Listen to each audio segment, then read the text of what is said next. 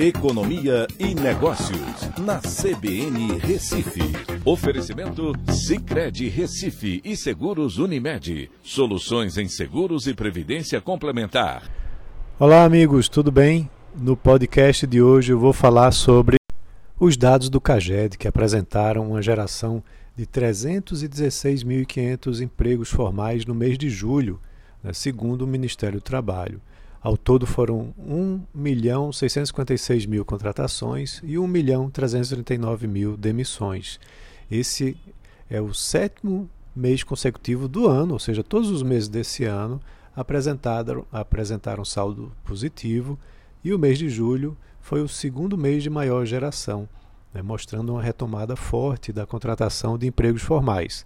Importante a gente analisar que é, o mês de julho é um mês de uma reabertura significativa da economia com o avanço da vacinação e justamente o setor de serviços foi o que mais empregou, com 127 mil empregos. Depois veio o comércio, com 74, indústria com 58, construção com 29 e agricultura com 25, mas todos os setores gerando saldo positivo.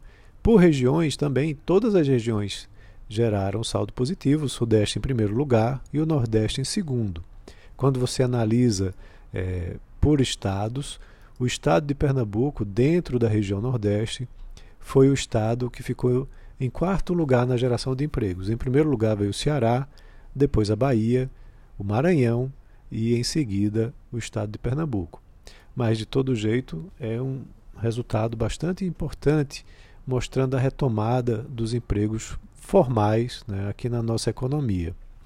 É, segundo o Ministério do Trabalho, em julho, 41,2 milhões de brasileiros estavam empregados. Mas, quando você vai analisar como um contraponto, segundo o IBGE, cerca de 15 milhões de brasileiros estavam desempregados, até porque o Ministério do Trabalho não calcula a taxa de desemprego. Quem calcula a taxa de desemprego é o IBGE, né? e esse é o dado do trimestre encerrado em maio desse ano né, com 15 milhões de brasileiros desempregados. É provável que, quando o IBGE divulgar os dados mais recentes, esse número tenha caído, né, já que você tem uma reabertura da economia e a informalidade também sendo mais contratada.